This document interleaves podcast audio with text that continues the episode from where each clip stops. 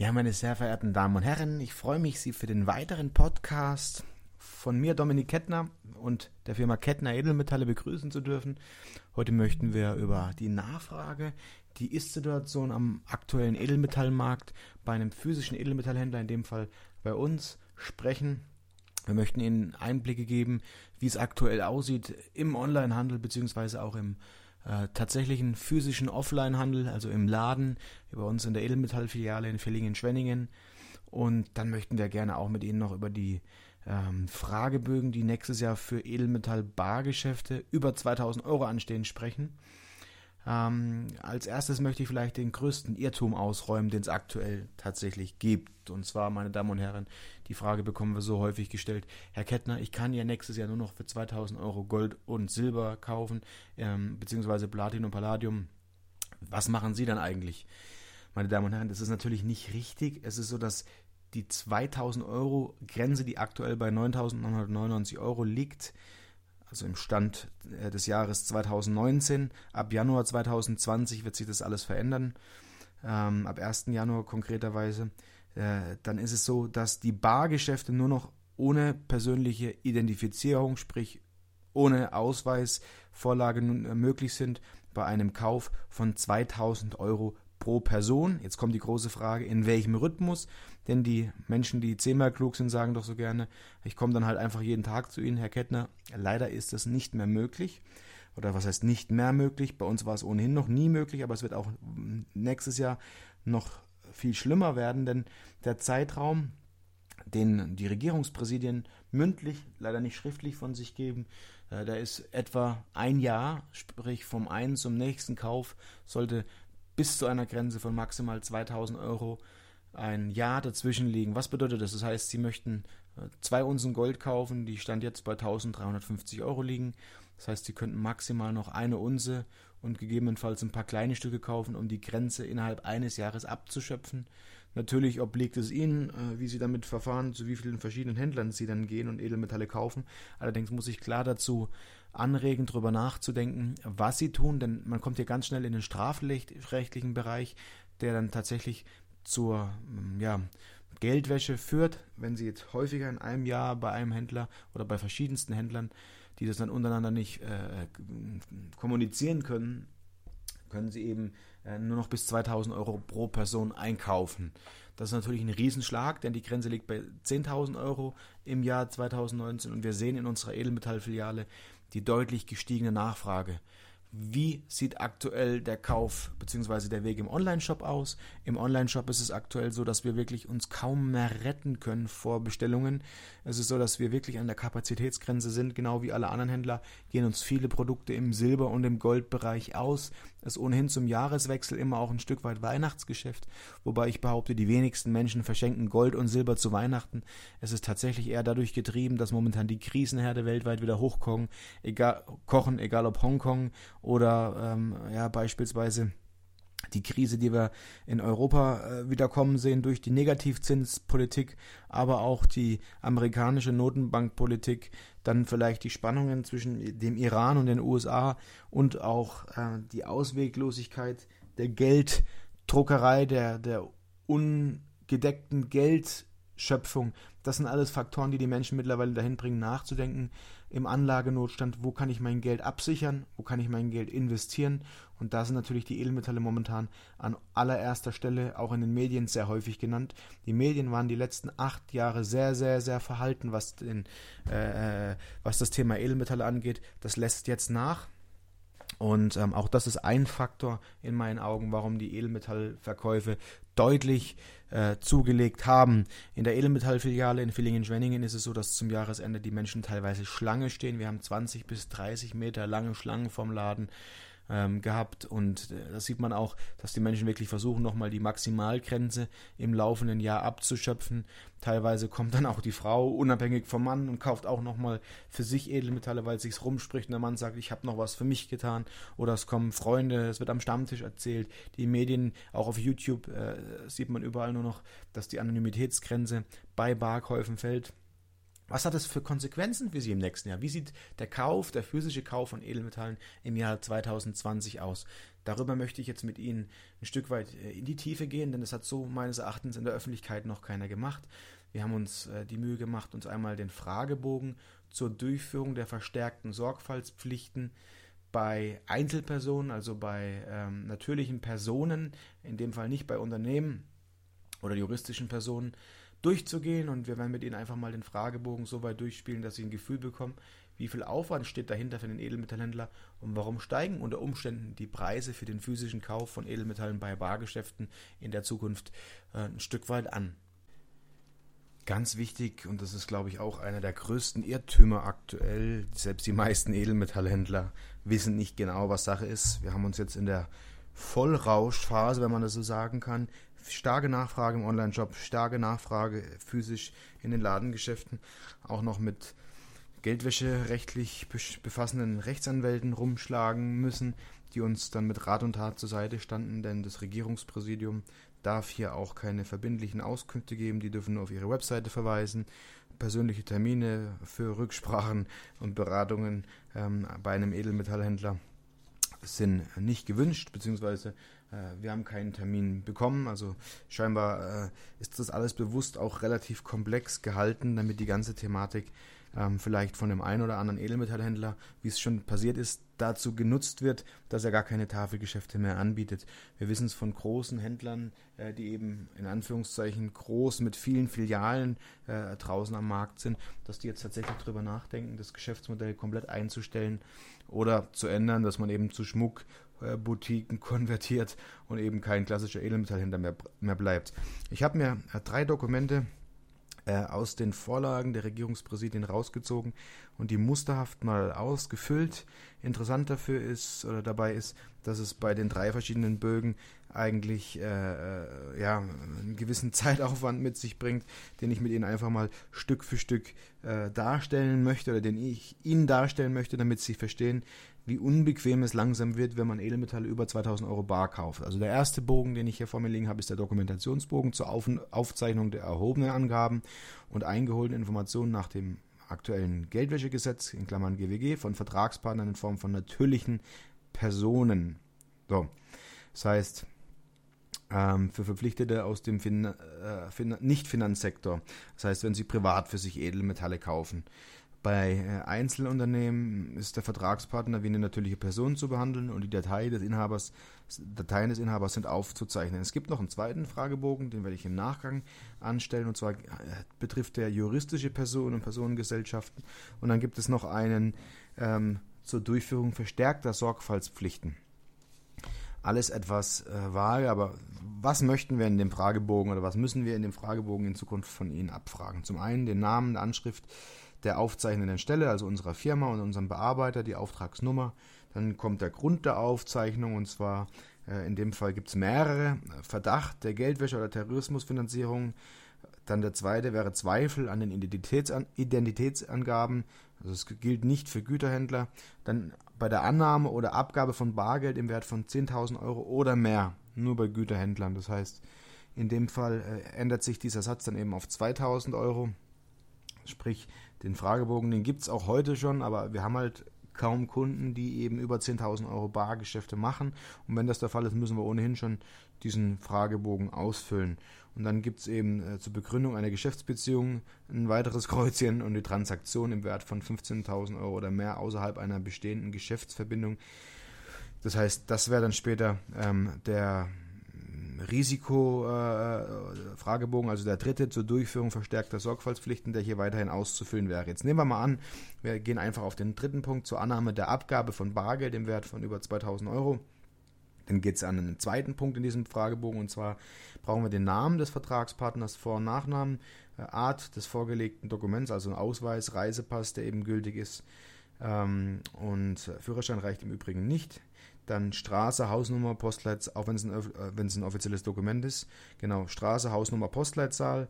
Äh, dann brauchen wir von Ihnen neben der Ausweiskopie ähm, und des Vertragspartners eine Unterschrift, dass es sich auch um Ihren äh, ja, Ausweis tatsächlich handelt.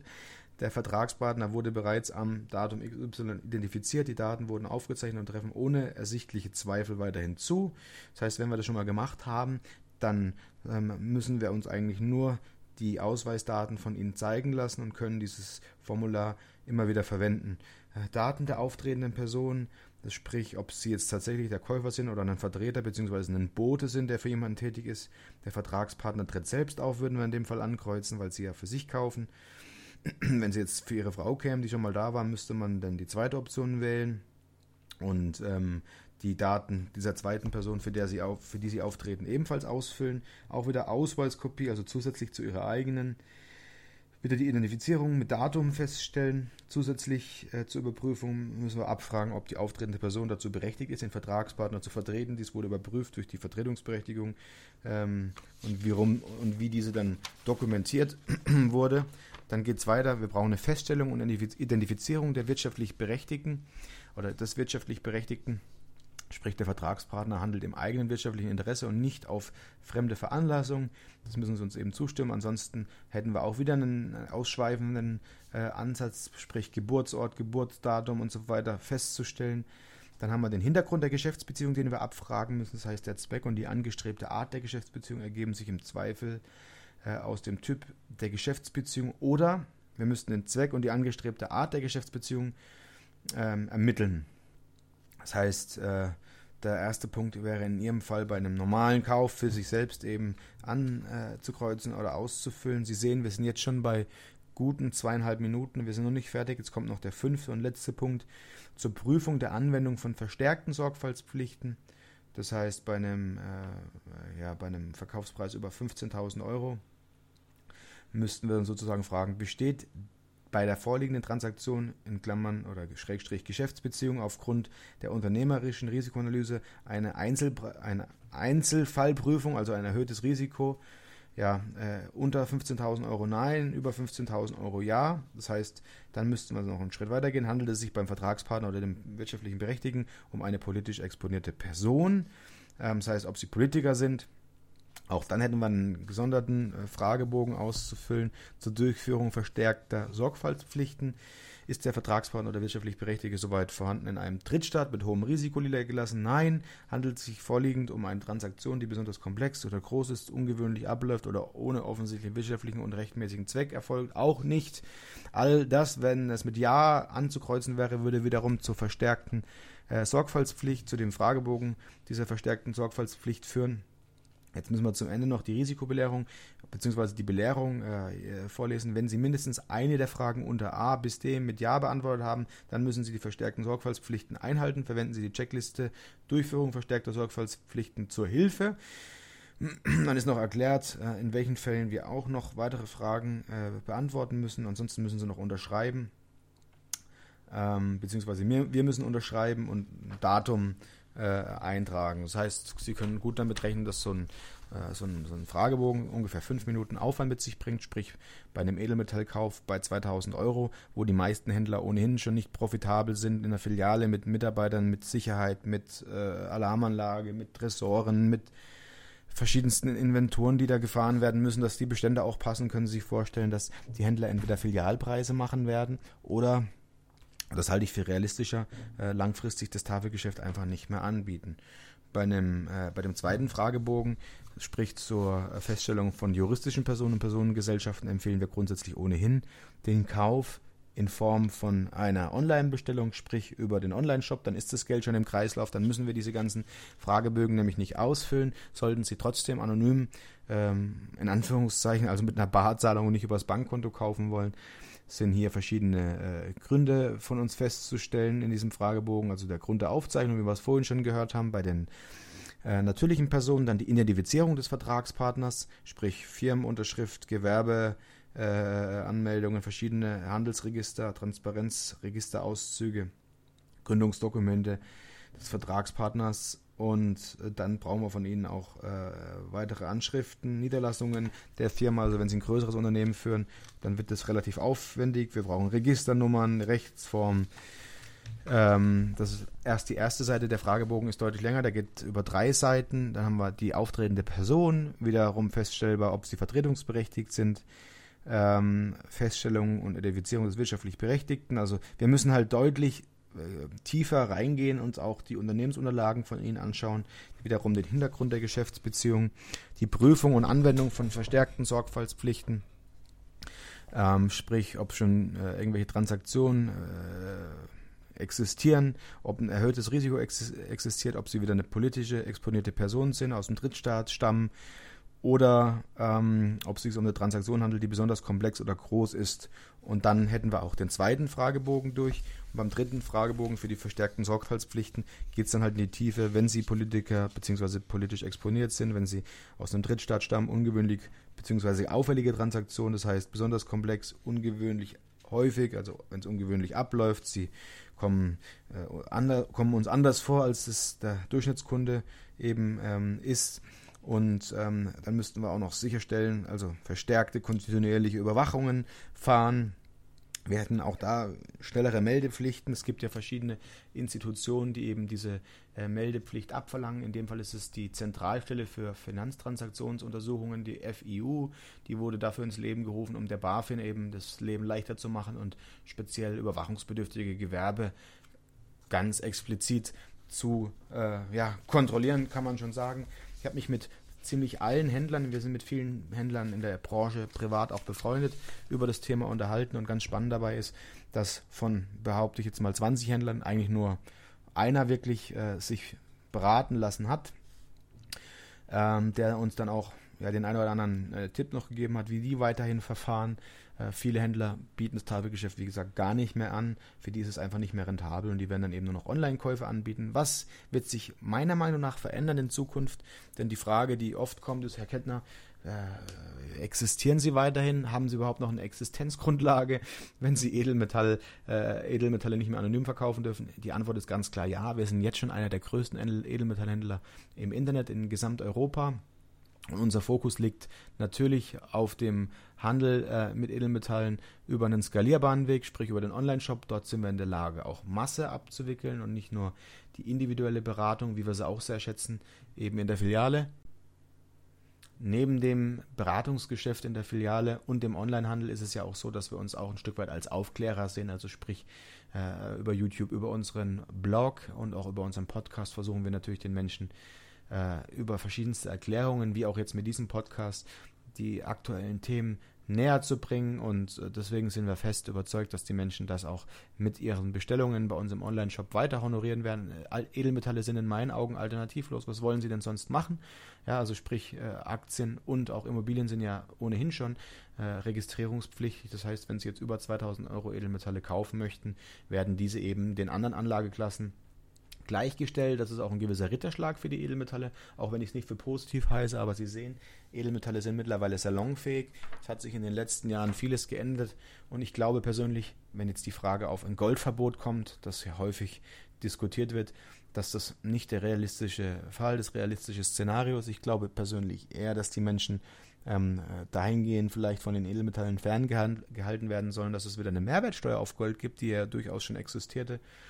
Andere Szenarien, wenn es wirklich zu einem Goldverbot käme, wären dann natürlich, dass ein äh, Tauschhandel entsteht, die Menschen, die dann tatsächlich äh, verpflichtet werden, ihre Auskünfte zu liefern, ob sie Edelmetalle gekauft haben, können natürlich ähm, äh, ja, oder werden natürlich, sagen wir es mal so, kreativ werden. Wenn man sich die letzten Goldverbote auch unter Roosevelt ansieht, dann weiß man mittlerweile, dass nur ungefähr 30 Prozent der echten Goldbesitzer ihr Gold rausgerückt haben. Es gab damals Strafen, Gefängnisstrafen und auch bis zu 10.000 Euro äh, Geldstrafen, wenn man die Auskunft nicht wahrheitsgemäß beantwortet hat. Aber für diejenigen, die ein größeres Edelmetallvermögen angehäuft haben, ist es meines Erachtens ähm, sowieso so, dass die ihre Edelmetalle nicht rausrücken werden, wenn irgendwie ein Staat an der Tür klopft, der ihnen was abnehmen möchte. Man sieht es jetzt schon, es ist eine Flucht der Unternehmer raus aus dem äh, äh, ja, aus der Bundesrepublik in, in verschiedene, ich sage jetzt mal, grundrechtlich verankerte, freiheitlich denkende Länder wie die Schweiz oder nach Kanada. Wir haben im Laufe des letzten Jahres mindestens 20 bis 30 richtig große Anleger aus unserem Kundenkreis ähm, die Hand geschüttelt und sich aus Deutschland verabschiedet. Das sind ja oftmals Unternehmer, die sagen, ich sehe das Land nicht zukunftsfähig. Und wenn wir uns die Frage stellen, warum das so ist, dann müssen wir unsere Bundesregierung und vorwiegend auch der Frau Merkel, denke ich, dafür die Schuld in die Schuhe schieben. Denn ähm, wir haben garantiert keinen Fachkräftemangel in Deutschland, der uns dazu führt, dass die Menschen abwandern, sondern wir haben einfach äh, eine falsche Politik. Und ähm, darüber werden wir dann bestimmt auch nochmal einen weiteren Podcast anbieten. Ich möchte mich bedanken für Ihre Aufmerksamkeit und ich würde mich freuen, wenn Sie auch mal auf unserem Webshop unter der Domain www.kettner-edelmetalle.de vorbeischauen. Wir haben eine tolle Internetseite www.kettner-edelmetalle.de. Nochmal zur Wiederholung, wo Sie eine tolle Auswahl von über 3000 verschiedenen Münzen und Barren finden. Wir haben auch einige tolle Bücher, Hörbücher und E-Books, die wir im Online-Shop anbieten. Tolles Münzzubehör. Wenn Sie eine Beratung wünschen und unsicher sind oder Fragen an mich haben sollten und unser Beratungsteam, dann rufen Sie gerne unter der 07930 2699 an. Dort erreichen Sie von Montag bis Freitag 9 bis 22 Uhr immer einen unserer Kundenberater. Aktuell ist sehr viel los. Ich empfehle Ihnen, falls Sie nicht direkt durchkommen sollten, sprechen Sie auf einen Anrufbeantworter. Wir rufen Sie so schnell es geht zurück. Bis dahin bleiben Sie gesund, rutschen Sie gut ins neue Jahr. Wir werden uns bestimmt nochmal mit einem Podcast in diesem Jahr hören. Frohe Weihnachten für diejenigen, die jetzt den letzten Podcast gehört haben, die vielleicht den Urlaub abhauen. Sei es Ihnen gegönnt. Das Jahr 2020 war nicht nur bei uns turbulent und das Wichtigste sollte man immer im Auge behalten. Wir machen das doch alles nur, um am Ende des Tages glücklich zu sein. Von daher bleiben Sie positiv. Bis bald. Mein Name war Dominik Kettner von Kettner Edelmetalle. Ciao.